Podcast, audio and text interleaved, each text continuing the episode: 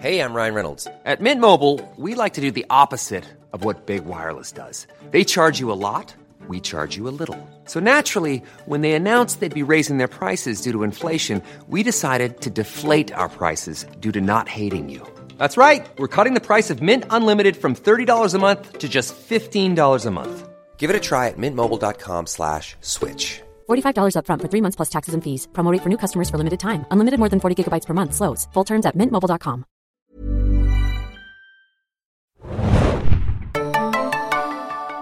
Kamehameha, Hallihallo und herzlich willkommen zur zweiten Ausgabe des Serienjunkies Podcasts zum Thema Anime. Wir reden heute hauptsächlich über die Frühlingsseason 2018 und die neuen Titel, die es darin gab. Ich bin der Mario und an meiner Seite sitzt wieder Tim. Hallo Tim. Hallo. Hattest du eine interessante Frühjahrsseason bisher? Ja, das kann man so Ja, sagen. dann frage ich so ganz strohmännisch, als würden wir nicht jeden Tag darüber reden. Ähm, ja, wir äh, wollten nochmal Dankeschön sagen, dass ihr beim letzten Mal bei der Premiere-Episode so zahlreich heruntergeladen und kommentiert habt, bei YouTube oder bei uns auf der Seite.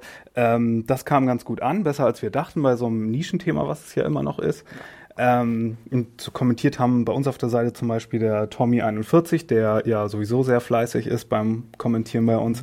Und der Eluid, der äh, einen ganz langen Kommentar geschrieben hat. Vielen Dank dafür. Und in diesem Kommentar zum Beispiel die Serie Charlotte noch empfohlen hat. Ja. Hast du von der schon mal gehört, Tim? Gehört, ja, das ist auf Netflix, richtig. Genau, die ja. gibt's, ist so ein Netflix-Einkauf und das ist so äh, Teenager, Schule und Superkräfte. Und dann läuft das so X-Men-mäßig so ein bisschen außer Rand und Band. Ähm, genau, das könnt ihr euch anschauen, wenn ihr bei Netflix ein Abo habt. Vorher wollen wir aber auch noch, bevor wir zu den neuen Titeln kommen, so ein bisschen Hausputz betreiben. Denn wir haben ja so ein paar Titel aus der letzten Season vielleicht zu Ende geguckt und zu zwei von denen müssen wir noch so ein paar Worte verlieren. Ja, das kann man gut machen, auf jeden Fall. Ich habe ja schon in unseren Streaming-Tipps äh, so ein so ein bisschen Rehabilitationsarbeit für After the Rain äh, versucht zu leisten. Das war dieser Liebesanime, ihr erinnert euch, der letzte Season bei Amazon gestartet ist. Und da ging es ja um so eine 17-Jährige, die sich in ihren 45-jährigen Chef verliebt. Und das war alles so ein bisschen, oh, das hätte ganz leicht falsch abbiegen Ja, können. das ist immer ein kritisches Thema, aber glücklicherweise wurde es wesentlich feinfühliger und besser behandelt, als man es hätte hoffen können sogar. Ja, wir haben hier letztes Mal ja noch gesessen, ihr erinnert euch, und sehr vorsichtig formuliert darüber gesprochen. Ja. Und äh, jetzt haben wir das beide zu Ende geguckt und ich glaube, wir können beide berichten, dass es einer der besten Animes bisher dieses Jahres war, schlichtweg. Definitiv. Geht Ja. mir auf jeden Fall so. Weil das Thema war gar nicht am Ende romantische Liebe, sondern vielmehr, ja, das äh, Verlieren und Wiederfinden von altgehegten Ambitionen. Ja, Se Selbstfindung grundsätzlich, Ja. ja. Und das alles in einer sehr ansprechenden Verpackung. Also falls eu unsere Empfehlung äh, aus der letzten Season da noch etwas Verhalten ausfiel, können wir euch sagen, go get that stuff. Das war, das war sehr gut. Ja. Äh, das andere Ding, was äh, wir beide, glaube ich, nicht mehr weitergeguckt haben, aber wo ich Ja. immer noch sehr gerne Fremdreviews von lese, ähm, ist ein Titel, bei dem es vielleicht in die andere Richtung so ein bisschen gegangen ist, nämlich der Riesenroboter-Anime Darling in the Franks Darling. der Eva-Klon äh, aus der letzten Season, der vielversprechend und vor allem technisch sehr gut umgesetzt anfing, aber dann nicht so ganz die Kurve kriegt oder was seine Aussagen zum Thema Geschlecht und Sex und so Sachen immer ein bisschen komischer werden. Und Leute warten anscheinend immer noch auf diesen Punkt in der Serie, wo äh, die Serie mal sagen muss, okay, das ist hier ganz furchtbar und faschistoid, was hier abläuft und das ist ganz pervers eigentlich. Aber die Serie gibt noch kein Statement dazu ab. Nicht sie, wirklich, nein. Sie stellt das dar, aber sie hat noch überhaupt nicht irgendwie ein Statement dazu abgegeben, wie die Serie in Anführungszeichen das eigentlich findet. Und äh, auf diesen Bruch oder auch nicht warten die Leute die ganze Zeit gespannt und dann gibt's so die Leute, die die Serie immer noch verteidigen, weil die halt technisch so gut gemacht ist und die Leute, die äh, sich da jede Folge wundern, was da alles passiert.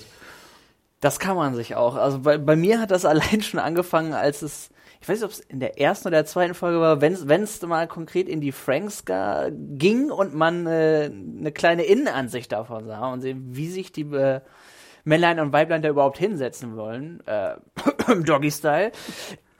Warum das so wirklich so ist und wie, wieso, es, es, es war voll von sexuellen Andeutungen. Ja.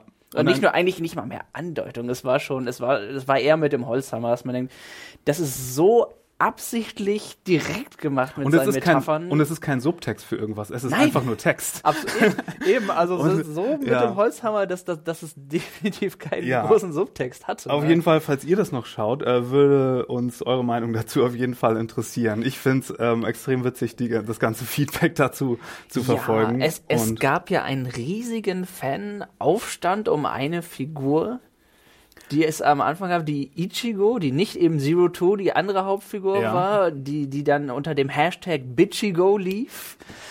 Sie hat, ich, ich kann ich, ich kann es nur so ansatzweise wiedergeben, weil ich es bis dahin einfach nicht mehr geschaut hatte, aber es geht darum, dass, dass sie in dem Liebesdreieck sich für zwischen Zero Two und dem äh, Hero heißt er, heißt er glaube ich, unser Hauptdarsteller gestellt hat. Subtilgeist, er heißt Hiro. Ja, äh, da hat sie sich dazwischen gestellt und da das, das hat den Fans so, den, den Zero Two Hero Shippern so überhaupt nicht geschmeckt. Ja. Und da gab es richtig Flack, wo auch für die, sowohl für die ähm, Voice Actress als auch für die Serie selbst drüber, da haben sich sehr viele Leute sehr aufgeregt anscheinend. Ja, auf der anderen Seite gibt's da ja auch queere Charaktere, wo die Serie dann erstmal so sagt, so nee, das geht ja gar nicht so gut wie mit So mit können die Roboter nicht So können die funktionieren. Roboter nicht funktionieren und da warten wir dann immer noch darauf, ob die Serie am Ende irgendwas Cleveres noch dazu zu sagen hat oder ob man sich dann aus diesen äh, Mechanismen befreit oder so. Aber ja, das war ein Titel, wo das so ein bisschen in die andere Richtung ähm, losging. Ja.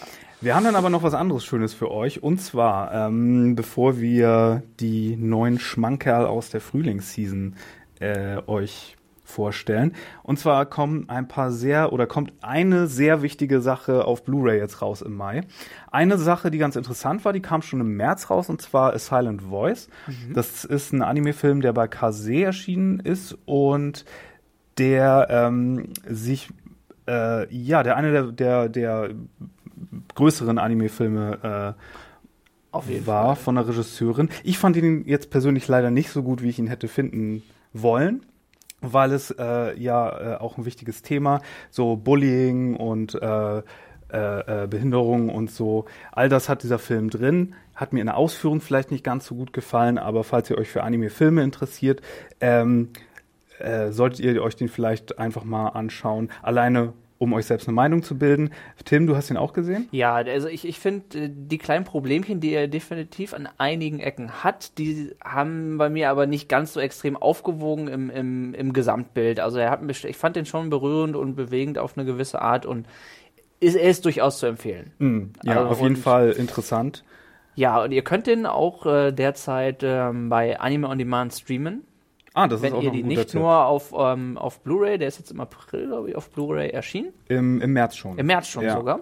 Und ähm, ja, aber seit einer gewissen Zeit könnt ihr den auch über Anime on Demand äh, streamen, dann ebenfalls in HD. Ja, aber die große Nummer, die ganz große Nummer, Mhm. ähm, die kommt natürlich jetzt am 18.05. Und zwar ist das der Mega-Hit, mega -Son super Sonderkracher Your Name. Und, äh, oder Kimi no Nawa, wie der eigentlich heißt, oder wie er hier im deutschen Untertitel auch heißt, gestern, heute und für immer. Aber zu guten deutschen romantischen Unter oder Titeln kommen wir nachher vielleicht auch. Ja, noch da mal. haben wir noch ein paar Da haben, wir, hier. da haben wir noch was. Ähm, und zwar ist der bei Universum erschienen und lief hier auch im Kino teilweise, Mhm. also bei ausgewählten, in ausgewählten Kinos und die haben dann auch dieses, ähm, äh, dieses sehr reduzierte Release nochmal ausgeweitet, weil das Interesse halt so groß war. Und ähm, Your Name ist ein Film eigentlich auch schon aus dem vorletzten Jahr. Das ist so eine Body-Swap-Geschichte, wo ein Junge aus der Stadt seinen Körper tauscht mit einem Mädchen äh, vom Land und, äh, und äh, die träumen sich sozusagen gegenseitig in ihr Leben rein und hinterlassen sich dann so Nachrichten. Das ist schön ausgedrückt, und, ja. Und dann gibt es dann natürlich noch so einen Twist und dann gibt es natürlich ganz viel Herzschmerz und ganz große Gefühle. Das Ganze ist dann auch noch mit einem fantastischen äh, ja, Indie-Rock-Soundtrack von der Band Red Wimps unterlegt. Das ist alles ein ganz tolles Paket. Ja, von Makoto Shinkai, den vielleicht manche kennen von 5 Zentimeter pro Sekunde, womit dieser Film übrigens sehr viel gemein hat, würde ich sagen. Oder ähm, ja, Garden of Words war noch so ein, so ein Ding von ihm. Und äh, nur um euch mal ein paar interessante Fakten zu diesem Film zu nennen. es galt ja immer so, dass äh, Chihiros Reise ins Zauberland, der Oscar-Gewinner von Hayao Miyazaki, so der erfolgreichste Anime-Film Das hatte die Messlatte gesetzt. seit ja. 2001 und im Heimatland ja Japan ist er das auch immer noch. So, da ist der nur bis auf den zweiten Platz gekommen, hat aber alle anderen Miyazaki-Filme abgehängt, was auch eine Riesenleistung ist. Mhm. International ist es aber der mittlerweile erfolgreichste Anime-Film aller Zeiten. Es ist der viert erfolgreichste Film in der Geschichte des japanischen Kinos, nicht nur animiert. Viert erfolgreichster das Film. Ist schon eine Menge. Es ist der siebt erfolgreichste Animationsfilm der Welt und der fünf erfolgreichste nicht englischsprachige Film aller Zeiten. So. Die Zahlen könnt ihr euch mal auf der Zunge zergehen ja, lassen. das spricht für ähm, sich schon mal. Deswegen hatte ich den auch als letzte, als letzte Nummer erwähnt in meinem ähm, Rückblick zum Jahresende, wo wir 100 Jahre Anime gefeiert haben. Da hatte ich so, ich glaube, 30 Meilensteine oder was weiß ich der Anime-Geschichte, kann ich auch nochmal verlinken. Und äh, ja, der Film kommt jetzt auf Blu-ray raus. Wenn ihr den noch nicht im Kino gesehen habt, dann, ähm, dann solltet ihr euch den auf jeden Fall anschauen, weil der ist wirklich äh, eine Achterbahn der Gefühle, technisch super schön gemacht, handgezeichnet, ähm, mit einer richtig interessanten, originellen Geschichte. Und äh, hast du den gesehen, Tim, eigentlich? Ja, ich habe ihn auch gesehen. Und Sehr cool. Da kann man ehrlich gesagt, wenn man ein bisschen Interesse an Anime hat, fast nicht drum herum. Und gerade wir hatten hier auch das Privileg, dass wir den im Kino hatten, in der, in, auch in der Originalfassung. Das war wirklich sehr schön. Ja, den solltet ihr echt nicht verpassen, wenn ihr äh, den noch nicht im Kino gesehen habt. Auch wenn ich ja zugeben muss, ich bin immer so ein bisschen pikiert, dass nicht ähm, mein äh, Mamoru Hosa, Hosoda, der Anime-Regisseur, den ich eigentlich gerade mehr mag als Makoto Shinkai, dass nicht einer seiner Filme zu diesen super erfolgreichen Dingern geworden ist. Ah. Aber, aber Your Name, der, der ist so ein großer Crowdpleaser. Da gibt so viel dran zu mögen. Also den, äh, das ist eine absolute Empfehlung hier bringt vor allen Dingen auch äh, durchaus ähm, Zuschauer ins Kino, die nicht die typischen Anime-Gucker sind. Ich, und das hat schon was, finde ich. Ich hatte auch so eine schöne Zeit im Kino, als ich den gesehen habe, weil mhm. das Publikum, erstmal war es pickepacke voll ja. und zweitens war das Publikum so fantastisch gemischt. Da saßen vor mir ein paar Business-Leute, links von mir saß ein alter Japaner, rechts von mir ein älteres Ehepaar, hinter mir ein paar Teenager-Mädchen. Das war super. Es war besser. Das sagt über die Zielgruppe des Films schon einiges aus, würde ich sagen. Ja.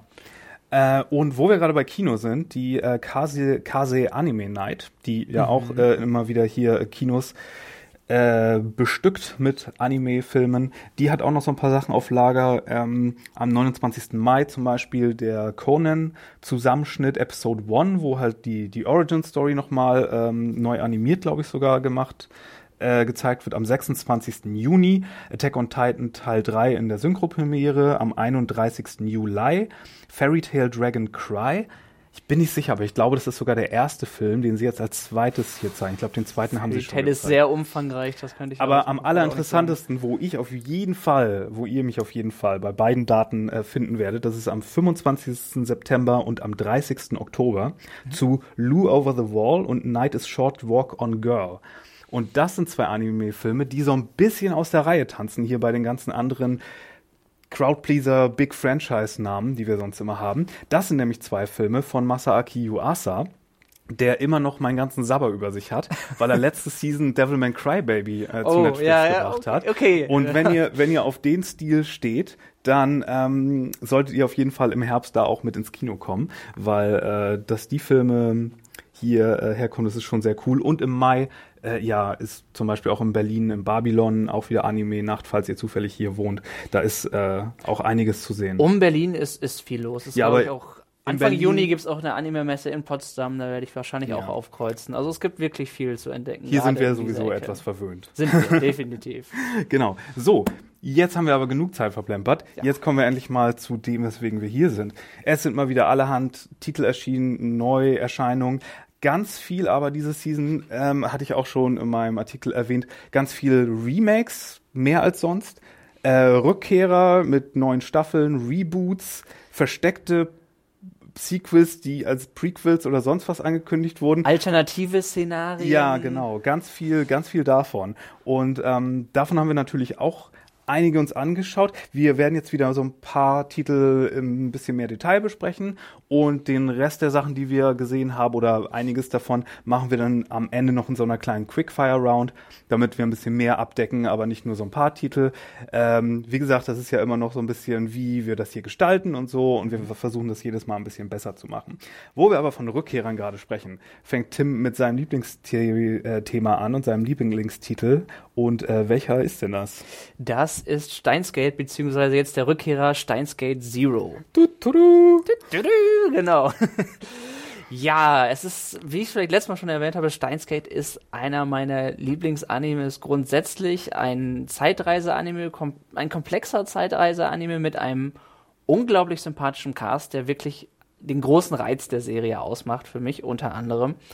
Und ja, was man zu Steinsgate Zero wissen muss erstmal, es ist ähm, ja ein Nachfolger zu Steinsgate in gewisser Hinsicht. Kein Prequel, wie man durch den Titel vielleicht vermuten könnte. Genau, ähm, und zwar ist basiert genauso auch auf einem Videogame, auf einer, auf einer Novel und äh, was man jetzt, ist die Frage, ob wir das überhaupt spoilern wollen. Es, es beschäftigt sich, deswegen sollte man das erst Steinsgate gesehen haben. Ja. Es beschäftigt sich und dreht sich ganz stark um das Ende von Steinsgate selbst. Genau. Es verändert eine Kleinigkeit, durch die aber sich ganz viel verändert im Universum. Ja, so wie ich das verstehe, äh, ich habe Steinsgate ja auch geguckt, aber nicht so kürzlich wie du. Ähm, äh, Steinsgate macht so mehrere Weltlinien, nennen sie das da, also Zeitlinien äh, auf. Und in der allerschlechtesten, im, im schlechtesten Ending, was ihr sozusagen im Spiel bekommen Ja, könntet. The Darkest Timeline. The ja. Darkest Timeline. In der befinden wir uns hier. Und Richtig. ähm, aber ja, bevor wir, wir da jetzt irgendwas spoilen, erzähl doch einfach mal äh, ein bisschen was zu Steinsgate noch. Also grundsätzlich ist es, ist es, Steinsgate lebt von seinem netten, bunt gemischten Cast, den man jetzt eben aus dem allerersten Steinsgate noch kennt. Und es ist für mich ein, ein, ein einfach ein schönes Wiedersehen mit den Figuren gewesen. Äh, auch wenn sie jetzt alle natürlich leicht verändert durch die neue Zeitlinie sind. Es, ein, die Stimmung ist dadurch etwas, etwas düsterer, weil, weil wir, wie gesagt, uns auf dieser, auf dieser neuen, düsteren Zeitebene auch befinden. Er spielt Aber- auch schon eine ganze Zeit nach den Ereignissen von Staffel 1. Das heißt, Richtig, wir, genau. wir sind schon sehr lange in dieser deprimierenden Timeline. Richtig, die, es haben sich, ein paar Figuren haben sich mit einem, mit einem Schicksalsschlag abgefunden. Doch das wird quasi durch etwas wieder aufgerissen und das, was gleichzeitig Hoffnungen, aber auch traurige Erinnerungen weckt. Ja. Und selbst der Star des Ganzen, der ist hier sehr viel deprimäßiger erstmal drauf. OKW, ja, der son, sonst sich als äh, Mad Scientist tituliert, ist Genau. erst wohl eher Sad Scientist. Ist sein Könnte man- Wie, wie war noch sein, sein Ausspruch? El Psy Kangaroo. Richtig, genau. Genau, der lief in der ersten Staffel immer mit seinem Mad Scientist weißen Kittel rum und äh, hat dann zufällig aber doch mal was Geniales erfunden und das war ja. Eine Mikrowelle, die Nachrichten durch die Zeit schicken kann. Genau, Okay. ja. Und genau, zu einem, eins meiner Lieblingsthemen ist ja immer das Verwenden von Bullshit-mäßig, also klingenden oder pseudodeutschen Begriffen. Und das ist ja eigentlich der ganze, der, der ganze Titel dieser, dieser Sendung, Ja. Steinsgate, ähm, bezieht sich in der Serie auch darauf, ja, worauf eigentlich nochmal? Auf die beste Timeline, der er irgendeinen random Namen gibt, die, Ja, der irgendwie so nerdcool klingen soll, weil sie, weil er natürlich auch von Akihabara aus operiert und Akihabara ist halt Nerd Central in Japan, Richtig, in, in, ja, in, genau. in Shibuya, äh, in Shinjuku. Und ähm, ja, das ist schon sehr unterhaltsam und äh, Ja, se seine große Fähigkeit, die er nämlich dann auch schön deutsche Riedingsteiner nennt. Rieding Steiner, ja. ja, ist das, dass er als einziger, wenn er die Zeitmaschine benutzt und sich in andere, ein, auf anderen Zeitlinien wandelt, sich an das erinnern kann, was davor geschehen und auf anderen Linien geschehen ist. Und dadurch ist er derjenige, der auch den meisten Einfluss natürlich auf diese Dinge hat. Hinaus. Hinaus. Das. Und es ist, ja, es ist, es ist eine Mischung aus, aus, sagen wir mal, Charakter, Comedy, so auf jeden Fall aus einer, aus einer heiteren Comedy-Stimmung mit, mit dem Drama, das so ein bisschen in Drama umschlägt. Weil, wie eigentlich immer, hat das ähm, Benutzen von Zeitmaschinen Auswirkungen, die nicht immer so gut sind, wie man sich natürlich erhofft hat. Und ähm, Ja, ohne zu viel zu verraten, kann man, glaube ich, sagen, ähm, die Urserie wurde so gelöst, wie zum Beispiel einige Probleme in Doctor Who auch gelöst wurden, indem man nicht wirklich die Zeit verändert hat, sondern indem man mehr oder weniger die Zeitlinie behupst. mit der Wahrnehmung gespielt Richtig, hat. richtig. Ja, also, eine sehr clevere. Auflösung eigentlich. Wirklich, ja, genau. Und ja, diese Prämisse und dieser Kniff wird dann in Steins Gate Zero etwas verworfen, wodurch halt das neue Szenario entsteht. Aber ähm, es hat eigentlich alles, wenn, wenn man Steins Gate mag, hat es alles wirklich, was, was man, was man da, was man an der Urserie gemocht hat, hat Steins Gate Zero auch. Man freut sich, man freut sich, die Charaktere wiederzusehen, mhm. die eine unglaublich schöne und gute Chemie miteinander haben. Und und interessante ja. Verbindungen zueinander auch, wie ich mich äh, erinnere. Genau, ja, jetzt durch das, durch der, dadurch, dass natürlich schon viel passiert mhm. ist, ähm, sind natürlich die Zeit, schon ein paar Zeitreisende, da ist man ohne dass man zu viel verraten will, es ist, ist die Konstellationen sind ähm, sehr bunt und interessant gemischt und auch komplex gemischt auch. Es ist, es ist nicht nur die, die, die normale Durchschnittsgruppe, die sie zu Anfang an waren. Ja, und vor allen Dingen auch, ähm, man Jetzt habe ich den Faden verloren. Aber ja, ähm, es ist äh, Yuki Hanada hat auch wieder die Drehbücher geschrieben, also die mhm. Adaption mhm. von dem äh, von dem Spiel, was es ja auch dazu gibt. Gibt es das Spiel eigentlich hier? Ja. Ähm, soweit ich weiß, kann man es sowohl über PC, also äh, aka Steam, sich mhm. äh, zulegen, was ich da bin ich mir nicht hundertprozentig sicher, aber ich, dass ich definitiv weiß, dass es über auf PlayStation 4 gibt. Ja. Da gibt es sowohl äh, Zero als auch ähm, äh, das Original Steins Gate. Ja, sehr cool. Ja. Achso, und was ich noch, was ich eben sagen wollte, wo ich den Faden verloren habe, nochmal Zeit zurück. Und äh, falls eure äh, Lieblingsfiguren vielleicht nach der ersten Staffel oder in dieser schlimmen Zeitlinie nicht dabei sind, vielleicht nicht ganz so traurig sein, denn vielleicht gibt es ein paar kreative Kniffe, wie die vielleicht doch noch mal es ist alles möglich. Sind. Zeit, wenn Zeitreisen möglich sind, ist natürlich auch das, was damals schiefgelaufen hat, das, es muss irgendwie zu beheben ich, ich, sein. Ich meinte jetzt auch weniger die Zeitreise, ich meinte jetzt mehr äh, die kleine App, die du mir auch gezeigt hast eben. Ja.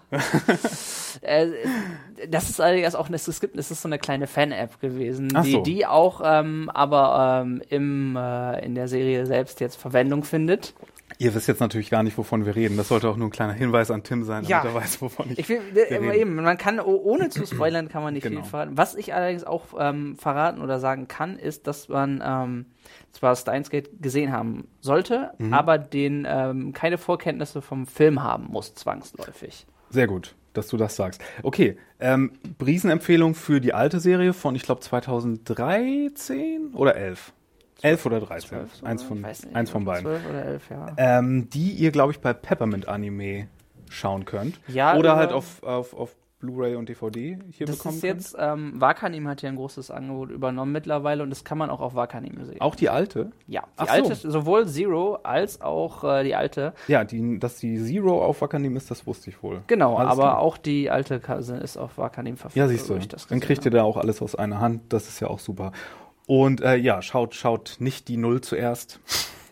Nein. äh, selbst wenn es ein Prequel wäre, später produzierte Prequels schaut man ja besser trotzdem in der Produktionsreihenfolge. Nein, aber es ist, äh, wenn, wenn, wenn die alte Säule euch irgendwie zugesagt habt, kommt ihr da gar nicht dran vorbei, weil es wirklich, es ist, es ist dieses schöne Gefühl, die, den sympathischen Cast wiederzusehen und es wird sicherlich noch sehr wieder komplex und spannend und dramatisch und emotional mhm. und das, es ist, Steinsgate hat einfach alles davon und deswegen von mir eine ganz, ganz klare Empfehlung. Ja, ich fand das auch sehr schön. Das hat sich gleich wieder sehr vertraut angefühlt, obwohl das schon einige Jahre her ist mit der Urserie. Das Stimmiges ähm, Opening, vor allen Dingen auch das, ähm, der Schluss ist sehr an die teure Stimmung angepasst, aber fast wunderschön als, als Folgenabschluss. Also von vorne bis hinten habe ich bisher nichts zu meckern, muss ich sagen. Ja, da habt ihr es. Äh, Steins Gate Zero. Ähm, meine erste große Empfehlung. Äh, da konnte ich mich erst eigentlich nicht entscheiden, denn es gibt ja auch eine neue Lupin-Serie, mhm, die ja. auch noch kein Verleih gefunden hat hier leider. Leider nicht. Nein. Lupin Part 5. Äh, ganz großartig, sowohl von der Animation als auch von der schnellen Räuberpistolen-Story. Wer Lupin the Third kennt, das lief ja hier auch mal. Äh, aber ich dachte, ähm, wenn ich schon über einen Titel rede, der hier noch keinen Verleiher gefunden hat, äh, dann wird es wohl eher Megalobox sein. Ein Titel, der schon mal großartig klingt. Mhm. Ähm, und es geht auch tatsächlich ums Boxen, aber auf eine coole Art und Weise. Ähm, es ist ein Projekt, das äh, zum 50. Geburtstag von einem klassischen Box, Manga und Anime namens Ashtano Joe produziert wurde. Also äh, Joe von morgen wird das übersetzt heißen. Ähm, das ist so mit ähm, äh, mit äh, Hajime no Ippo so der einer der Boxer-Sport-Animes, die es so gibt. Und zum 50. Jubiläum wurde jetzt unter dem Dach von TMS Entertainment, also auch eins dieser ganz alten, seit den 60ern operierenden Anime-Studios, eine neue Serie gemacht. Und ich kann euch sagen, ne? ähm, ich höre ja immer, wie Leute sich beschweren, so, ach, Animes heute, die sind nur noch so cute und sehen so, so super clean Blu-ray-mäßig aus. Und früher war das alles besser in den 80er und 90ern, als es so die OVAs gab. Wir haben letztes Mal schon davon gesprochen, so OVAs, diese Video-Veröffentlichungen, wo es dann so ein bisschen härter zuging. Was genau. Und ja. Megalobox sieht so richtig schön dreckig aus, handgezeichnet, mit so dreckigen Linien teilweise und so einer, so einer erdigen Farbgebung und das ist so ein richtiger Throwback. Ähm, es handelt von so einer Box, von der Box-Szene in einer dystopischen Zukunft, die mhm. auch so ein bisschen, die Hintergründe sehen teilweise fast nach Akira-Stuff aus. Das ist schon wirklich äh, echt cool. Und ähm, ja, es geht da speziell um einen Boxer, der sich Junk Dog nennt. Und äh, die Boxer in dieser Welt haben so eine Art Gear, so eine, so eine Art steampunkige Cyberpunk-Gear äh, um die Schultern, womit sie halt so härtere Punches mit äh, verpassen können.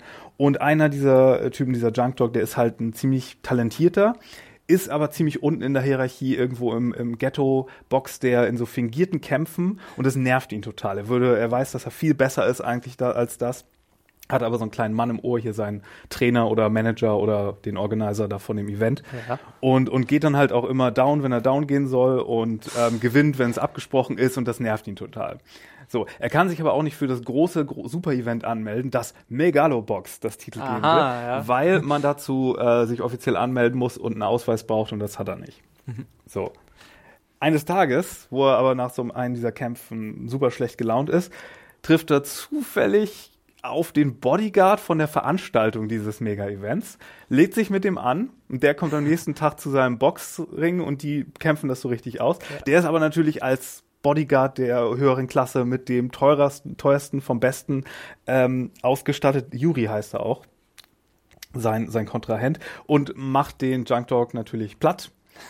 Ähm, und sagt ihm, okay, wenn du dich richtig mit mir anlegen willst, dann mach das gefälligst offiziell und äh, kämpf dich das Megalobox hoch und komm und hol mich sozusagen. Was wäre auch eine ne Box- und Sportgeschichte, wenn, wenn der Protagonist nicht zunächst einmal im Dreck liegt, um darauf wieder auszu aufzustehen und sich äh, ja, er heißt nicht umsonst Junk Dog. Es ist so die klassische Underdog-Story mit so ein bisschen Rocky drin und, und allem möglichen was man aus den besten Sportanimes natürlich kennt. Und Kampf- und Arena-Animes natürlich auch so. Mhm. Das ganze, äh, das ganze äh, Shonen-Zeug, also so die jungen Mangas, wo es dann so ums Kämpfen geht, so Dragon Ball oder Naruto. Ich wette, das wird hier später dann auch noch verwurstelt. In den späteren Folgen kann ich mir vorstellen, dass es dann auch so Turniercharakter bekommt, wenn er sich dann den Megalobox hochkämpft. Und äh, bekommt man denn ähm, aus, das, aus der Sicht von E-Mail-Zell, bekommt man auch so während der Kämpfe Innenansicht seiner Gedanken oder ist das von außen herangetragen? Das ist ja auch so ein, ein Anime-Ding, dass der Protagonist nee, immer doch, doch, das Kommentar kommt. Das gibt's natürlich. Dass ja. er, das ist auch dann so eine Zeitlupe und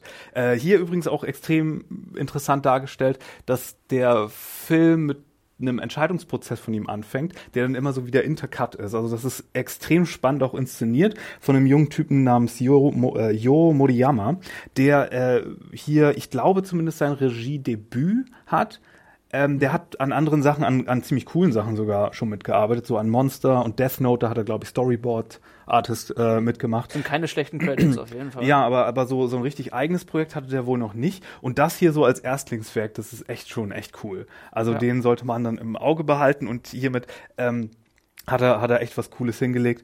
Und ähm, ja, äh, über so einen über so einen Trick, wo er seinen, seinen Trainer dann reinlegt, ähm, verliert er ihm eine ganze Menge Geld, weil er sich dann nicht daran an diese figierten Kampfabsprachen ah, okay. hält und ja. legt sich deshalb dann mit dem Underground-Boss an, der wiederum sagt, okay, ich bringe euch um, wenn ihr mir nicht mein Geld wieder beschafft. Hier ist ein Ausweis, gewinn das Megalobox. und das ist dann natürlich die, die, beste, Perfekt, die ja. beste Prämisse für das ganze Ding.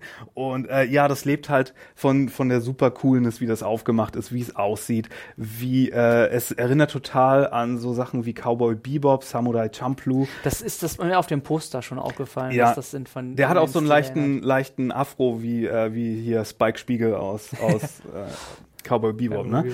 Ähm, nee, das, das ist schon sehr fantastisch und ich hoffe, dass sich das bald jemand schnappt. Ähm, Bestimmt, ehrlich gesagt. Ja. Also das, Oh. es, es schlägt zumindest bei allen, die es gesehen haben, Wellen. Und Genau. äh, das kommt dann nicht von ungefähr. Ja, und äh, genau.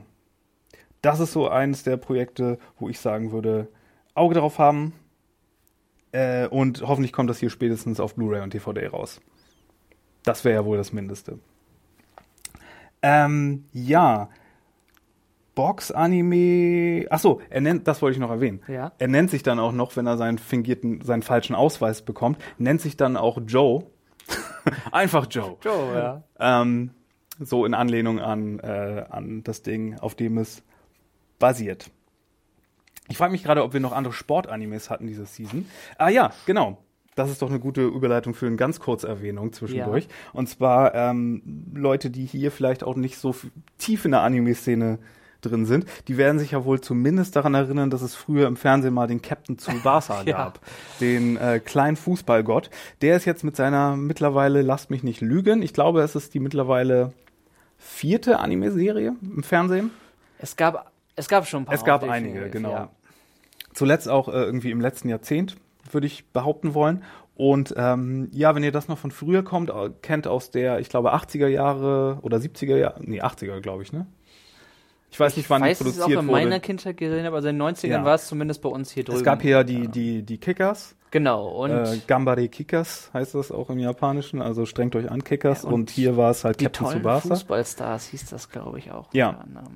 Und ja, und der ist zurück und es ist genau das, was ihr von früher kennt. Ähm, es ist ein kleiner Fußballgott, der alles wegfegt und sich nach oben kämpft. Ich glaube, bis nach Brasilien in dieser Serie, wo er dann so ein, Das große Kontra Fußballland. so ein ja. Kontrahenten hat. Und zwischendurch wird natürlich allerhand unmöglicher Kram mit dem Fußball gemacht. Und äh, auch der Torwart, in der ersten Folge, das ist extrem witzig, hält der Torwart alles Mögliche auf und andere Sportler kommen mit allen möglichen Bällen vor sein Tor und versuchen das durchzukriegen. Keiner kriegt was durch, egal ob er einen Baseball hat und der schnellste Baseballspieler ist. Es ist so geil übertrieben und ähm, wenn ihr da mal reinschauen wollt, Anime on Demand hat es auch, aber ich glaube, es gibt noch kein äh, Startdatum dafür. Wird auf jeden Fall einige nostalgische Gefühle wecken. Ja. Gut, ähm, zweitens Thema, was du hast, das ist auch wieder mit einem kleinen Zusatz am Titel, an einem Titel, den man ebenfalls kennt. Ja, und zwar wäre das äh, bestimmt vielen bekannt, äh, ein Begriff. Tokyo Ghoul Re heißt das. Ja. neue. Und es gab ja auch, erinnere mich mal, neben dem Ur-Menschenfresser-Anime, der nur Tokyo Ghoul hieß, gab es doch schon mal Tokyo Ghoul Turn A oder wie? Mhm. Root A hieß Root es, A genau. sollte man das sagen, okay. Nee, Turn A war Gundam. Es gab Ja. mal eine Gundam-Serie mit einem umgedrehten A und die hieß Gundam Turn A. Und das ist Ah, jetzt ja. hier aber Root, also wirklich das Wurzelzeichen Genau, A gab's A. und das war Es war eine Art, also dies, das war eine zweite Season schon richtig. Ach so, und basierte klar. tatsächlich auf der ersten Staffel und führte die weiter, die wiederum auf der äh, Manga-Serie basierte. Mhm. Da gab es 14 Ausgaben des, der, der Manga-Serie und die beiden orientierten sich, zumindest die erste Staffel orientierte sie sich sehr nah an der Manga-Vorlage. Mhm. Root A wich dann ein wenig ab, was ähm, mehrere Story-Arcs und vor allem das Ende betraf. So, und man müsste oder könnte meinen, hier setzt Tokyo Ghoul Re an. Tut es aber nicht direkt. Ähm, das Problem ist nämlich, äh,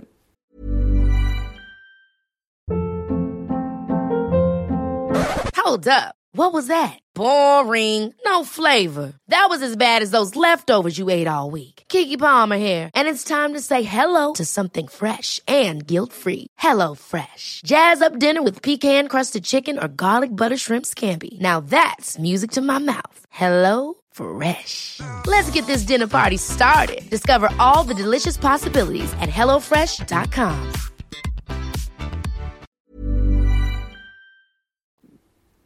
in der, äh, in der Manga, äh, bei den Mangas äh, endete das wie gesagt anders. Die zweite Staffel quasi vergleichbar, die, die Manga-Bücher endeten anders.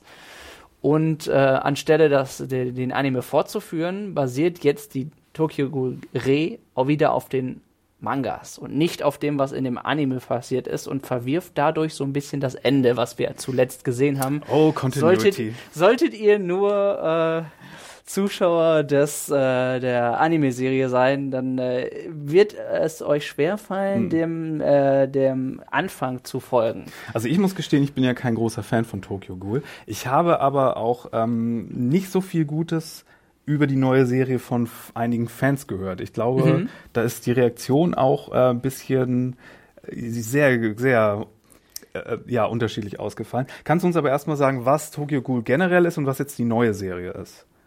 Ja, Tokyo Ghoul ähm, ist eine, ja, sagen wir mal, Horror und Drama, also eine Mischung aus Action, Horror und Drama, ja. in dem es um einen ähm, jungen, ähm, das ist ja am Anfang College, er ist um die 18 auf jeden Fall, um, um Ken Kaneki heißt er, der trifft ähm, in einem Café auf ein Mädchen, das er gut findet das ihn dann mitnimmt in einem äh, in eine dunkle Ecke und dort ähm, erwartet ihn etwas, was mit dem er nicht gerechnet hat, denn sie versucht ihn zu fressen.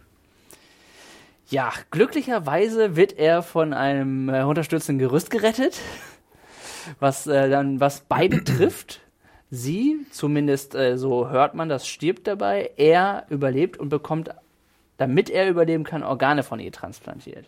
Was er später herausfindet, dass die gute Dame ein Ghoul ist, die in der Stadt ähm, zwar in der Minderheit sind, aber durchaus bekannt sind, dass sie existieren. Das ja, und Ghule sind halt Menschenfresser, falls Mensch, ihr das nicht ganz wisst. Ganz simpel. Die ja. müssen Menschenfleisch fressen, um zu überleben und ähm, sind um eine, ein Vielfaches schneller und kräftiger als der Durchschnittsmensch. Ja. Man hätte genauso gut sagen können, dass es hier, sich hierbei um Vampire handelt. Das ja, ist ja das gleiche, sauge ich jetzt Menschen aus Dilemma, was dann immer kommt. Es, das, ist, Nur, das wäre in der Tat, das ist ein, das ist ein ähnliches Szenario, das stimmt. Nur er, für ihn ist halt das Problem, dass er the best or worst of both worlds nun hat, da er den Or Organ transplantiert bekommen hat, ähm, ist er ein Hybrid. Eigentlich ein, ein Hybrid, richtig. Und er hat zumindest im Vergleich zu anderen Gulen, die dann beide rote Augen kriegen, hat er nur eins. Mhm. Und das macht ihm dann, gibt ihm den Spitznamen Und die Für welche Seite wird er sich entscheiden? Und das, das, wissen wir nicht genau, ja. Diese alte Nuss. Richtig. Ja. Und was, und was äh, macht jetzt die neue Serie? Die neue Serie setzt genau wie der Manga circa zwei, drei Jahre, eine gewisse Zeit nach dem Ende der zweiten Staffel, beziehungsweise nach der ursprünglichen Manga-Reihe an. Und da sehen wir jetzt einen ähm, Ghoul-Ermittler, das ist nämlich das menschliche Gegenstück, die Art, die Art Ghoul-Polizei, die Ghoul-Waffen, Waffen aus, aus Ghouls hergestellten Waffen benutzen, um Ghouls halt die Stirn zu hm. bieten, damit sie nicht einfach mal äh, in Tokio so ein bisschen äh, frei, wie sie wollen, Menschen fressen können. Und da sehen wir jetzt einen Ermittler und dessen Gruppe, die dann in den Fokus gerückt wird, der zwar den Namen Heise trägt, aber uns optisch sehr, sehr bekannt vorkommen dürfte. Ähm, wenn jemand die Mangas gelesen hat, weiß sofort, wer er ist und es ist eigentlich auch sehr offensichtlich, dass wir diesen Protagonisten kennen. Das wird auch Ende der ersten oder Anfang der zweiten Folge auch direkt aufgeklärt. Nur fragen wir uns dann, wie ist das jetzt gekommen? Was macht dieser Mensch jetzt auf einmal bei der Ghoul-Polizei und wie hat sich vor allen Dingen die, die Hierarchie in der Ghoul- und Unterwelt ähm, verändert in dieser Zeit? Und darum dreht sich dann der Tokyo Ghoul Re. Und gleiche Frage wie beim Steins Gate äh, muss man hier gesehen haben, die äh, Urserie, ja, oder das das so? muss man definitiv. Selbst wenn man die Serie, die Anime-Serie, was ja das Problem ist, weil sie das, ähm, das Ende ja jetzt quasi verwerfen der zweiten Staffel, selbst wenn man die gesehen hat, wird man ein bisschen Schwierigkeiten haben, weil einige Dinge nun geändert hm. sind. Revisiert, wie auch die. Revisiert äh, könnte man sagen. Der Titel. Ja. Hier. Dementsprechend sollte man mindestens die Animes gesehen haben und es ist auch durchaus empfehlenswert, die Mangas gelesen zu haben, um den vollen Überblick zu haben. Und um es jetzt noch komplizierter zu machen, ich glaube, die Mangas werden gerade vom Originalzeichner nochmal ganz von vorne neu gezeichnet, weil er mittlerweile so einen etwas raffinierteren Stil drauf hat und jetzt zumindest, ich glaube, den ersten Band hat er nochmal rausgebracht. Ja, das habe ich gar nicht ja. wirklich. Ja, das, das kann natürlich sein. Also betreibt hier Selbstrevision am eigenen Werk. Ja, Ganz in der Lukas-Manier. Das kann gefährlich werden. Das, das Am Ende laufen im Hintergrund CGI Menschenfresser rum. Mit Walkie-Talkies statt Zähnen. Ja, wer ganz weiß. genau, ganz genau. Ja. So, auch aus dem Studio Pierrot wieder, ähm, glaube ich, die neue Serie, also im, aus dem gleichen Haushalt. Ja, ähm, und man kann sagen, wenn, wenn ein Tokyo Ghoul vorher interessiert hat, ist kann, schafft es aber auch äh, Tokyo einen wieder schnell in diesen Bann zu ziehen. Die Welt an sich, die Ghoul- und Menschenwelt ist, ist wesentlich komplexer, als man es ähm, von der von der Prämisse her jetzt direkt erwartet. Ähm, auch allein in den in den Mangas ist vorne immer ein riesiger Band mit ganz vielen Bildchen und Zeichnungen, wer wo zugehört und was der macht und Und die, die, da werden die ganzen Fraktionen quasi erklärt. Es ist durchaus eine ähm, ne, ne komplexe Struktur, die man aber am besten durchs Manga lesen, aber mindestens durch die Serien sich, sich ähm, aneignen müsste und um Tokyo Ghoul zu verstehen. Aber man wird schnell in die Welt, wie gesagt, hereingezogen. Ich finde es nach wie vor spannend und gut gemacht. Die Folgen fand ich waren qualitativ unterschiedlich gut. Ein paar konnten mich sehr schnell wieder reinziehen und ein paar, da sind mir auch ein paar Veränderungen gegenüber dem, dem der Vorlage etwas sauer aufgestoßen, was wohl auch vielen Fans so geht. Hm. Also die Meinungen sind grundweg positiv, aber gemischt, wenn ich das so mitbekommen habe. Ja. Und ähnlich geht es mir bisher aber auch. Empfehlen kann ich es aber nichtsdestotrotz, weil die Welt von Tokyo Ghoul äh, wirklich spannend ist und ähm, mir bisher sehr viel Spaß gemacht hat. Ja, ich bin ganz froh, dass du das erwähnst, weil ich hatte das so äh, unter ferner Liefen auch äh, bei mir im, in meinem Zusammenfassungsartikel äh, für die Frühjahrsseason ähm, äh, so ad acta getan, weil ich nicht so viel Lust hatte, darüber zu schreiben, weil ich halt so viele äh, Neuaufbratungen von anderen Sachen schon ja. drin hatte und wie gesagt nicht so viel äh, Gutes davon gehört hatte. Es eine hat Sache, eine riesige Fanbase, ja, aber das muss das, man das definitiv stimmt. erwähnen. Und viele Leute gucken es gerade und aber wahrscheinlich, ja. wenn ihr wenn ihr dabei seid, dann wisst ihr es auch schon und wenn nicht, dann fangt einfach mal mit der alten Serie an. Ja. Die sagte, glaube ich, generell mehr Leuten zu. Da bin ich Richtig. eher so die Ausnahme. Weil sie sich so sehr nah an die Vorlage hielt, gerade die erste Staffel. Übrigens eins der äh, schönsten und ähm, mit der mit so unglaublich passend schöner Musik und besten Intros, dass ich je Die Urserie? Ja, Unravel heißt ja, das. Ja, das ist auch eins der besten Intro-Songs aller Zeiten. Das mit von ähm, wie heißt ich weiß ja, nicht, wie er hieß. Auf jeden Fall ist es der gleiche, der auch die Psychopath das stimmt. Intros Beide. und 91 Days singt. Richtig, richtig. Also die die Intros, die ähm, könnt ihr euch echt auch mal reinziehen. Die sind echt ganz fantastisch und äh, die Musik von dieser Band Ling. Ling Tosike oder so. Ich ja, genau. Ich, ich krieg's auch. Ich Irgendwas mit Ling im Namen. Ähm, ja. Äh, äh, ja. Ähm, wo wir gerade dabei sind. Achso, äh, sollten wir vielleicht auch noch erwähnen, man kann Tokyo Ghoul, wenn ihr es schauen könnt, bei, äh, gibt es derzeit bei Anime On Demand zu schauen. Im Simulcast. There you go. Äh, sollten wir auch noch erwähnen, äh, ganz viele Leute werden wahrscheinlich diese Season total abgehen auf My Hero Academia Teil mhm. 3 oder, oder Staffel 3. Ähm, sind wir beide nicht so drin? Nee, wir erwähnen es der Vollständigkeit halber. Ähm, ist ein so ein Action-Titel mit so parodischen Zügen so ein bisschen wie One Punch Man vielleicht oder oder oder eher wie Moldiver, wenn ihr euch an diesen älteren Titel erinnert, so ein bisschen Superhelden-Parodie.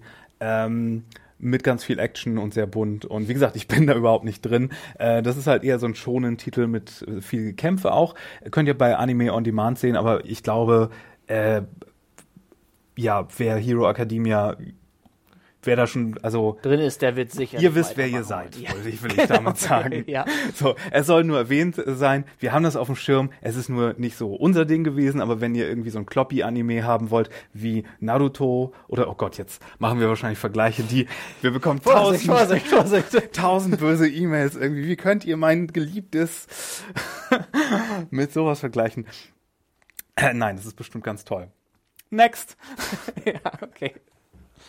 So, äh, kommen wir noch ganz kurz, ich mache es aber etwas kürzer, damit wir noch so ein bisschen ähm, äh, Kurzerwähnung machen kon- ja. können. Mein äh, zweiter Lieblingstitel diese Season war wahrscheinlich Waterkoi. Ähm, mhm. Love is Hard for Otaku ist so der internationale Titel oder Hard is for, uh, Hard for Otaku, der Originaltitel hat irgendwie Koi und Musikashi irgendwie drin. Das ist, stimmt schon irgendwie vom, von der Übersetzung her. Ja. Die deutsche Version, die ihr auf Amazon findet, die hat, allerdings, die hat allerdings den drolligen, drolligen Titel Waterkoi, keine Cheats für die Liebe. Genau. Und, und ihr könnt euch ähm, jetzt wahrscheinlich denken, worum es geht so ein bisschen. Es geht mal wieder um Nerds und um, um die schwierige Liebe, aber ausnahmsweise nicht wie in zum Beispiel diese Season äh, Real Girl oder 3D Girls. Ja.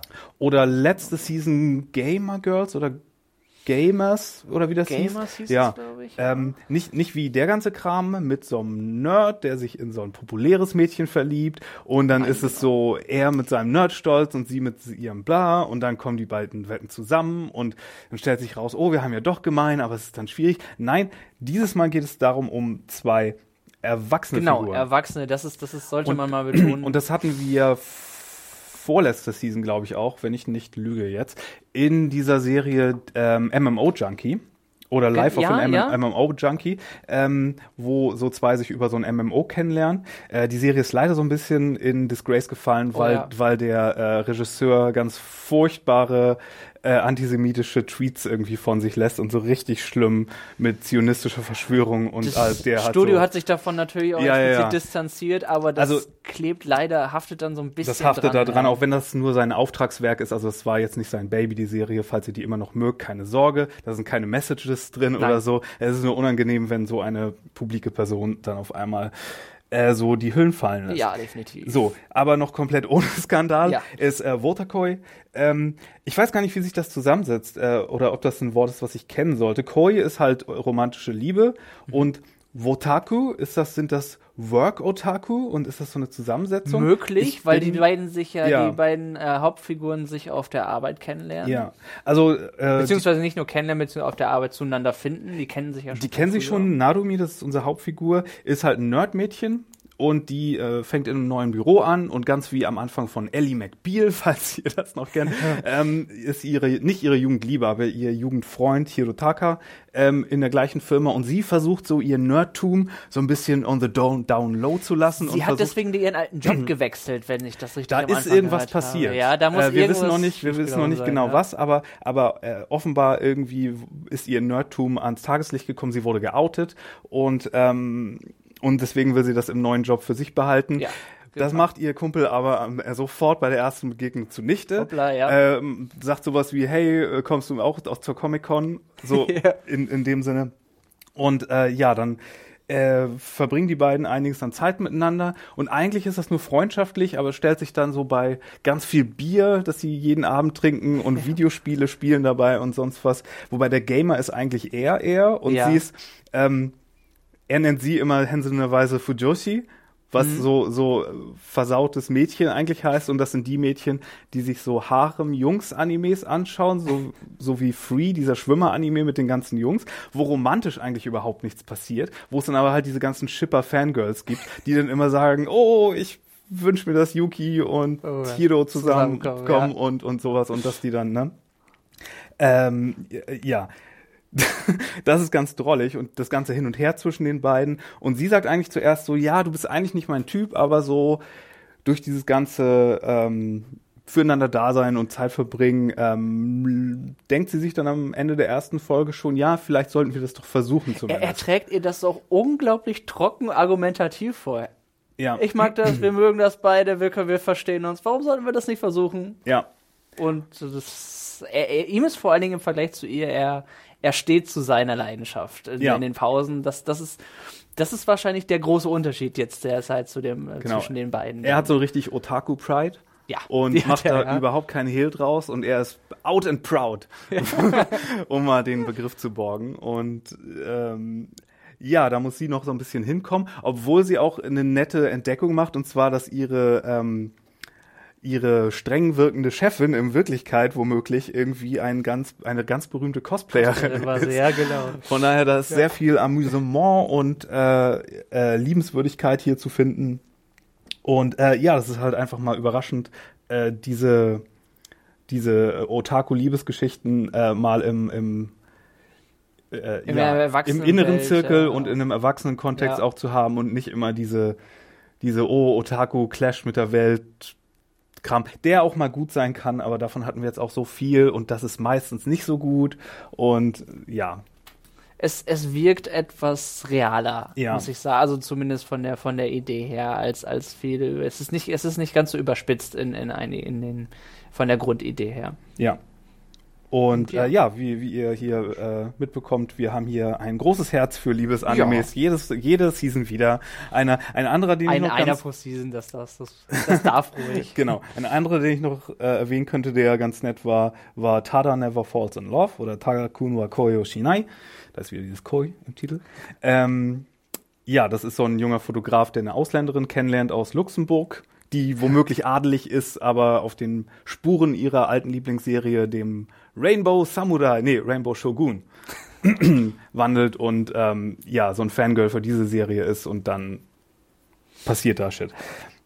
Ja, äh, das ist wie gesagt bei Amazon zu finden, der, Genau, der äh, Arbeitsdrohnen Liebes-Otaku Genau. Anime. Ähm, Amazon hat ja diesen Deal mit Fuji TV, dass sie ähm, mhm. aus diesem Programm, Programmbock äh, Noitamina ähm, immer so diese Animes bekommen. Sie haben aber diese Season noch einen anderen Anime eingekauft. Uh, und da ja. frage ich mich erstens, warum? Was ist da passiert? Und zweitens, warum ausgerechnet den? Weil das war einer der Titel, auf den ich mich insgeheim am meisten gefreut habe und den ich am so sehr gehasst habe nach der ersten Folge, wie lange wirklich kein Anime mehr. Und zwar ist das, äh, jetzt habe ich das sehr überhyped und jetzt wollen die wahrscheinlich alle gucken. Das und wenn ihr bei Amazon seid, habt ihr auch, äh, habt ihr auch natürlich jede Möglichkeit dazu. Ja. Aber vielleicht äh, sage ich mal kurz, worum es sich da handelt. Das ist nämlich der äh, Magical Girl Side. Und wie ihr wisst, ich bin großer Fan von Magical Girls, also die Mädchen, die sich verwandeln wie Sailor Moon und dann als Superheldinnen kämpfen. Da gibt's übrigens jetzt einige andere ähm, Exemplare auch in dieser Season, zum Beispiel äh, das Magical Girl Ore mhm, und ja. ähm, Cute High Earth Defense Club Love, das irgendwie schon ein Reboot gebraucht hat. Warum hat das schon ein Reboot bekommen, wenn die zweite Staffel schon der Gag sich komplett aufgegessen hat und so die alt keiner mehr macht und nicht. so alt war es nicht. Und es sind beides Animes, wo der Gag ist, okay, das sind Jungstadtmädchen, die in diesen Kostümen kämpfen und okay. Ähm, und Cute High Earth Defense Club Love ist immer noch besser, obwohl es komplett das gleiche nur mit anderen Jungs ist. Es ist genau das gleiche. immer noch ganz amüsant, aber jetzt nicht haha witzig. Und äh, Magical Girl Ore ist ein bisschen klamaukiger. So, Magical Girl Side versucht jetzt aber ernsthaft ein düsterer Horror Magical Girl das Anime zu sein. Nischige Dark Magical ja. Girl Genre noch immer wieder aufleben zu lassen. Ist ja ein Ding seit mein äh, Lieblingsanime dieses Jahrzehnts äh, Madoka Magica so erfolgreich war und immer noch äh, ist, weil ein Film soll ja noch kommen. Und ähm, die Prämisse davon ist halt eigentlich, ja, man nimmt diese Magical Girl Sailor Moon Formel, gibt es aber einen Drehbuchautor, der damit eine erwachsene Geschichte erzählt und das sehr düster werden lässt und mit sehr krassen Wendungen und so. Mhm. Die bei Magical Girl Side haben es jetzt aber vielleicht ein bisschen übertrieben, weil die haben nicht diese ganzen künstlerisch wertvollen Kniffe und die gute Charakterentwicklung und all das gute Geschichten erzählen, was da drin ist in äh, Madoka, genommen, sondern die haben einfach nur den düsteren Shit genommen, beziehungsweise den auf elf gedreht. Kleine Spinal Tap-Referenz für euch. Und ähm, einfach nur so ein Leidensporno gemacht, wo so ein depressives Mädchen, das sich umbringen will, von ihrem Bruder missbraucht, von den äh, Mitschülern getriezt, von den äh, Lehrern misshandelt, äh, bekommt dann Mitte der Folge noch ein Kätzchen, das natürlich umgebracht wird am Ende der Folge. Und das alles und noch von viel mehr ist allein in Folge 1. Und wenn es dann noch nicht genug wäre, ähm, äh, ist das auch noch super hässlich animiert und ich weiß nicht, was man sich dabei gedacht hat. Also äh, ich war wirklich sehr schockiert, was danach, ja. Trigger Warning, die Serie auch. Ja, mehr oder weniger, ja. Also ist auf jeden Fall. Du hast es dir nicht angetan, ne? Nachdem ich äh, was drüber gelesen und deinen Bericht gehört habe, mm. habe ich mhm. gedacht, ich glaube, das kann ich mir dann doch schenken. Das äh, ich, uns ich, vielleicht. Ja, da, da, muss ich mir nicht den Tag versauen mit vielleicht. Nein, also äh, ich denke mal, man kann es sich auch ähm, Grunde schenken. Es ist nett, es ist gut, was hm. vielleicht mal zu erwähnen, damit nicht vor allem nicht, nicht jemand mit, mit hohen Erwartungen da reingeht und sich denkt, was ja. passiert da? Oder jemand, der gerade kurz davor ist, von der Brücke zu springen und dann damit die letzten ja, Schuss das bekommt. Das, ist, den Letzten, das, das, das muss man nicht lassen. sein. Ne? Braucht man nicht in seinem Leben vielleicht. Ähm, ein paar Sachen, die du noch gesehen hast, äh, will ich hier noch kurz auch anbringen, und zwar Persona 5, The Animation. Mhm. Du bist ja ein großer Fan von Persona 5, dem Videospiel. Ja, das mochte ich gerne, wirklich, wirklich gerne. Ich habe in das Videospiel, was braucht man? Knapp über 100 Stunden zum Durchspielen. Ich habe für Teil 3 auch 115 oder so gebraucht. Ja, also in dem, in dem Sinne, ich glaube, wenn man komplett macht, ist man so 120 unterwegs. Oder wenn man, wenn man langsam liest oder alles in Ruhe macht, auf jeden Fall kann man da sehr, sehr, sehr viel drin versinken. Und ähm, es hatte gleichzeitig so wunderschöne Animationen, einem klasse, jazzigen, groovigen Soundtrack auch einfach ein gutes Gameplay und eine wirklich schöne Geschichte. So, dann ist aber die Frage, Persona 5 erzählt im Grunde die Geschichte des Spiels. Was die große Frage aufwirft, für wen ist das nun eigentlich gemacht? Ja. Ich als jemand, also aus der Sicht als jemand, der, der das Spiel gespielt hat, für den wird die Geschichte, die eh auf eine gewisse Weise ja schon animiert ist, noch einmal nacherzählt. Es ist schön, die Figuren noch mal komplett in diesen Bewegtbildern in einem Kontext zu sehen Allerdings weiß ich, A, dass, dass natürlich Sachen gekürzt werden müssen, und Stimmung und auch und dann vielleicht ein bisschen verloren geht. Und B, das Spiel ist anderthalb Jahre raus. Auf jeden Fall ist es, ist es nicht lange her. Ich glaube, letztes Jahr hatten wir das, letztes Jahr im Frühling, wenn ich mich jetzt richtig erinnere, auf jeden Fall. Es ist für alle frisch, die es schon gesehen haben. Das heißt, ich sehe jetzt die gleiche Geschichte, die ich vor kurzem gesehen habe, im Prinzip nochmal. Ich kann zum Beispiel, wenn etwas von Manga adaptiert wird, kann, kann ich äh, nachvollziehen, dass man die, die Sachen, die man in Schwarz-Weiß gesehen hat, einfach mal als Bewegtbildern und mit Stimmen der, der, der Leute sehen möchte. Das ist interessant. Aber bei Persona hat man das ja alles im Grunde schon. Ja, und vor allen Dingen ist Persona ja auch, ich meine, es ist eine gute Story für ein Videospiel. Ja. Aber es ist ja auch so ein bisschen, ne, immer dieses Ding mit, äh, du bist in einem Dungeon, der irgendwie auf dem psychischen Eskapaden von irgendeiner Person, die da drin gefangen ist, basiert und du raidest den dann und konfrontierst ja. den, der da gefangen ist, dann mit seinen inneren Dämonen. Genau. Okay. Äh, kann auch ein gutes Procedural-Ding sein. Ich habe jetzt ein bisschen Probleme mit diesem ganzen Franchise von Persona jenseits der Spiele, mhm. weil ich von Persona 3, da haben sie ja den, den dritten Teil in, ich glaube, vier ganzen Kinofilmen äh, umgesetzt, das, was auch so langweilig war irgendwie. Ja. Du hast da auch die, die gleiche Story gehabt mit ein Charakter, der eigentlich still ist, der dann irgendwie da reingequetscht wurde. Das ist übrigens hier genauso. Und der, der Protagonist spricht jetzt auf einmal, obwohl er im ja. Spiel nicht wirklich spricht. Und so alles extrem unspektakulär und irgendwie das als so eine Übung, weißt du, als so eine Übungsmaßnahme von jemandem, der jetzt ein Anime machen soll. Aber eigentlich hat niemand so wirklich Lust darauf, diesen Anime Mal adaptieren zu machen. lernen. Warum? Wirklich. Ja, genau. Und irgendwie, ich weiß auch nicht wirklich, was das soll. Zumindest hat Persona 5 den Vorteil, dass es optisch von Grund aus schon ein bisschen interessanter aussah im Spiel, weil du diese, diesen sehr stilisierten das äh, Art-Design ist ja. wirklich klasse. Und das, das, das hat auch, also das sind zwei Sachen, die, die der Anime definitiv mitbekommen hat, ist das unglaublich tolle Art-Design und den wirklich schönen jazzigen Soundtrack. Teilweise sogar der, aber dann auch wiederum der gleiche wie im Spiel, bis auf mhm. natürlich Intro und Outro sind andere Songs, aber die, inner, die Musik innerhalb der. Hörst du da auch immer den gleichen Song, wenn du kämpfst?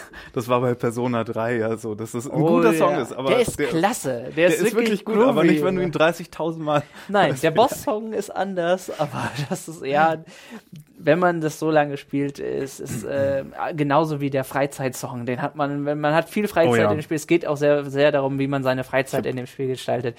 Der bleibt im Ohr, aber der wiederholt sich natürlich. Diese schönen Wiedererkennungswerte hat der Anime dadurch und es ist, hm. die sind wirklich, es ist wirklich, der Soundtrack ist gelungen, es ist jazzig, hat groovy, der macht einfach, der macht wirklich Laune, aber ob, ob das dann äh, für mich rechtfertigt, das einfach nicht, ähm, dass die, die Geschichte nochmal neu zu schauen, die ich schon längst kenne, die dann wahrscheinlich auch vom Pacing her schwierig anzupassen ist. 120 Stunden Spiel werden dann runtergebrochen hm. auf die 12 Episoden, a 25 Minuten. Und ich glaube, sind wir, wir sind ja noch nicht durch mit der Serie. Ähm, die macht ja vielleicht noch irgendwelche ganz tollen Spagate und äh, überrascht uns mit einem ganz neuen Take.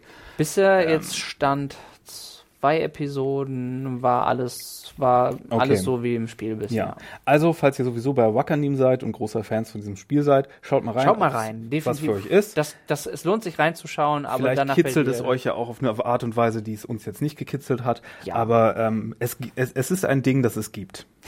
es, das ist richtig. There you go. Ähm, dann ja. wolltest du mir noch einen riesen Bären aufbinden, Tim. mit, mit dem fantastischen Golden Kamui. Golden Kamui auf Crunchyroll. Ja, okay.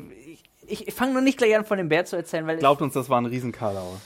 Ja, es, also es ist eigentlich. Mir, mir haben die ersten beiden Folgen sehr gefallen, weil es im Grunde eine Art Western-Geschichte ist ein bisschen, weil man stellt sich einen Western, einen Western im Osten, ist es dann ein Eastern? Fragezeichen. Aber auf jeden Fall, es hat, es hat ein bisschen Western-Stimmung. Es geht um eine um eine Schatzkarte, um eine Suche, um einen, einen ehemaligen Soldaten, der ein äh, Mädchen findet, trifft das als äh, eine Ureinwohnerin. Ja, nicht nicht äh, einen der für uns großen Kriege hier, sondern äh, im russisch-japanischen Krieg spielt das oder direkt danach. Genau, ja, so? kurz danach. Ja. Der der ähm, Protagonist ist ähm, ich glaube, er heißt, ähm, er hat einfach einen, einen, einen unzerstörbaren Namen, weil er, weil er nicht getötet wurde im Krieg, egal wie, wie schwierig ja, es ist. Er ist so ein bisschen so der Highlander, kam genau, für mich genau. raus. Ja, äh, es ist halt wirklich so ein bisschen, die Geschichte ist ein bisschen pulpy, muss ich ja sagen. Ja. Tra trashy, aber ähm, Die Prämisse finde ich aber ist das Allercoolste an der Ja. Serie.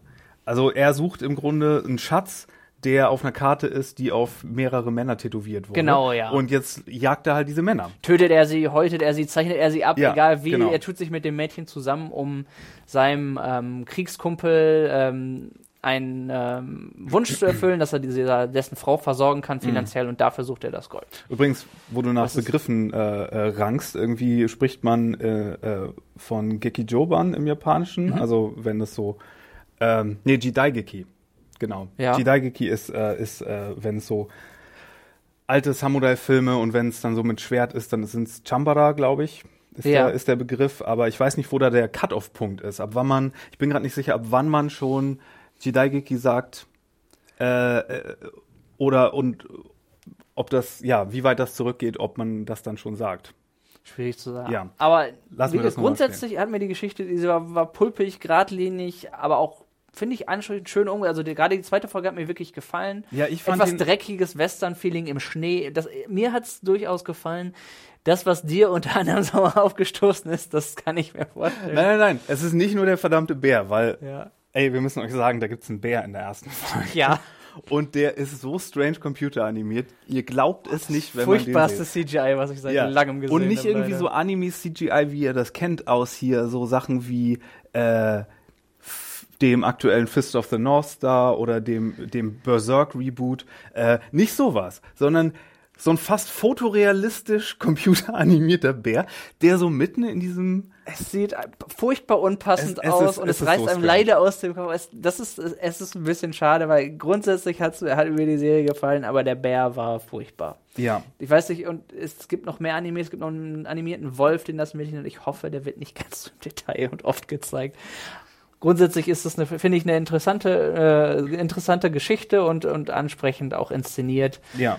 Also wer, wer vielleicht so Western-Style-Filme mag äh, und, und so Suche nach einem Goldschatz, äh, wer, wer, wer, wer in, diesen, in diesem Metier sich wohlfühlt, der sollte durchaus mal reinschauen und sich hoffentlich nicht vom Bären abschrecken lassen. Ich kann es verstehen, wenn es passiert allerdings. Hier, hier clashen wir zum ersten Mal richtig aneinander. Aber gut, ähm, uns läuft leider die Zeit dabei. Äh, der Vollständigkeit halber, oder na, nicht vollständig, weil wie, wie ihr wisst, es wahrscheinlich es erscheinen so viele Sachen jede, Ja. jede Season. Wir hätten aber noch im Angebot ähm, den Anime Hinamasuri hätten wir. Ja, noch. genau, das Genau, war- auf, läuft auf Crunchyroll, ist eine sehr quirky Comedy von über einem Yakuza, der auf einmal, da landet auf einmal ein Mädchen bei ihm im, im Raum, das äh, in so einer sehr seltsamen Kapsel, die dann die psychokinetische Kräfte hat. und die bei ihn dann so ein bisschen rum und Odd Odd Couple Genau. WG und sowas, genau. Mir hat es gefallen, war nicht so Marius. War Ding, wieder nicht, nicht so meins. Schaut Ähm, rein, ist bei Comedy immer so eine Sache. Ähm, Bevor lohnt auf uns- jeden Fall mal kurz reinzuschauen. Haben wir noch was? Bevor uns die Sword Art. Online-Fans äh, lynchen, Ja. ja. es gibt auch noch Sword Art Online Alternative Gun Gale Online. Das gleiche wie mit der Fantasy-Sache, nur mit einem Shooter-Spiel. Also basiert auf der zweiten Staffel, mit dem Shooter-Spiel aus der zweiten Staffel, ist aber ein alternatives Universum. Bisher stand drei Folgen, muss man auch keine Vorkenntnis für Sword Art Online haben, weil es andere Charaktere ist und möglicherweise in, einem anderen, in, in einer anderen Art von Welt spielt trotzdem. Siehst du, da hat mich nämlich schon jemand korrigiert, weil ich dachte, auch die zweite Staffel von Sword Art Online wäre noch Fantasy-Gedöns. Da gab es Gun Gale Online schon, darum, dass es Siehste. dieses, dieses Spiel, worum es geht. Und äh, wer Sword Art Online von der Machart mag, der wird sich und auch Videospiel-Feeling ein bisschen mag, der wird sich, denke ich, auch dort wohlfühlen. Mhm. Ja, vor allem aber, wenn ihr so Shooter-Spiele mögt. Ja, das ist, äh, hatte ich nicht so den Zugang zu, aber ich glaube, das gefiel ganz vielen Leuten ganz gut. Ähm, ja, damit hätten wir erstmal, ach so, ganz kurz noch erwähnt, äh, auf Netflix liefen ja außerhalb der Season äh, im März schon so, so ein paar Eigenproduktionen. Mhm. Die hatten wir jetzt nicht mit drin, aber das waren äh, Be the Beginning, so ein Serienkiller-Ding mit übernatürlichem Schlag. Ja. Das war Haben wir auch äh, ein Review zu gehabt? Genau, noch? zu allen hatten wir ein Review. Ico Incarnation, so ein Science-Fiction-Horror-Ding und ähm, Sword Guy, The Animation. Das ist so ein Superhelden-Schnetzel Action-Titel, ähm, so ein bisschen unter ferner liefen. Hatten wir Reviews zu, äh, könnt ihr euch dann durchlesen. Und ein interessanter Titel, den wir jetzt nicht besprochen haben, der im Herbst aber auch zu Netflix kommt, ist Piano no Mori, also der, der Wald des Pianos oder so. Ähm, der kommt zu Netflix im Herbst und da bekommt ihr dann auch noch eine Einzelreview von uns. Da könnt ihr dann gespannt sein. Ja. Ja, das war wieder eine ganze Menge, Tim. Das war's, Wir haben ja. immer nur so wenig Zeit. Ich hoffe, wir haben, wir haben genug Infos reingepackt, so viele wie wir, wie wir konnten. Ist natürlich nicht ganz einfach in der schnellen Zeit. Ja, genau. Äh, was wir auch ganz putzig fanden zum Beispiel, war ja, Ja. auch noch Gegege no Kitaro, so der Ein Reboot? Ja, also schon Genau, das auch Art- mittlerweile x-te Reboot von, von dieser Kinder-Horror-Gruselserie mit Ich den nenne ihn mal den kleinen Ghostbuster. den so ein kleinen. Yokai-Buster. Ja, Yokai-Buster, schön, genau, hast du ja. mal schön gesagt. äh, das ist eigentlich auch ganz putzig. Äh, ist eher für Jüngere, aber falls ihr sowieso bei, bei wo? Crunchyroll. Bei, bei Crunchyroll seid, dann schaut da mal rein. Ja. Äh, oder wenn ihr kleine Leute da sitzen habt, da wird sich dann halt befasst mit diesen ganzen putzigen kleinen japanischen Mythologie-Figuren, die nicht immer ganz so putzig sind und dann auch mal bisschen Rabatz machen und dann äh, ist das halt so eine Kindersendung. Genau. Äh, das hatten wir auch noch, genau. Meine Güte, jetzt haben wir noch einen Last Minute reingequetscht. Es musste irgendwie. musste- jetzt es haben wir aber auch wirklich es alles, was sein. wir wollten drin. Jetzt bin ich mal, aber ja. auch äh, gut fertig erstmal mit der Welt und mit der Welt des Anime. Da war für euch hoffentlich irgendwas dabei, was euch bei der Stange hält diese Season. Ja, wir hoffen, wir haben, wir haben möglichst alles abgedeckt, was wir auch empfehlen können und ihr findet für euch da das Passende heraus. Genau. Ansonsten hoffen wir, äh, ihr geht fleißig ins Kino, ihr guckt euch fleißig den, den Superhit Your Name an Mhm. und, ähm, und wir hoffen, wir hören euch dann wieder zur Sommerseason, Ja, die im, im Juni, Juli äh, losgeht. Und ich habe noch gar nicht geguckt. Hast du schon mal geguckt, was da auf uns zukommt? Noch gar nicht so vorausgeschaut, ehrlich gesagt, was, was da noch war. Müssen wir da gleich nochmal. Auf jeden Fall wird wir es wieder, rein. wieder eine ganze Menge sein. Ja, sicherlich. Und äh, dann hören wir uns vielleicht auch nochmal wieder. Äh, vielen Dank fürs Zuhören auf jeden Fall erstmal. Genau, schön. Und ich würde sagen, Tim, sag du doch nochmal, wo man dich erreichen kann. Auf Twitter könnt ihr mich unter @quackassess erreichen. Vielen Dank fürs hier mitsitzen. Mich erreicht ihr bei äh, Twitter unter firewalkwithme mit zwei E am Ende. Oder wenn ihr Feedback habt, allgemeines, bitte an podcast.serienjunkies.de. Eine schöne Frühlingsseason noch. Adios. Macht's gut.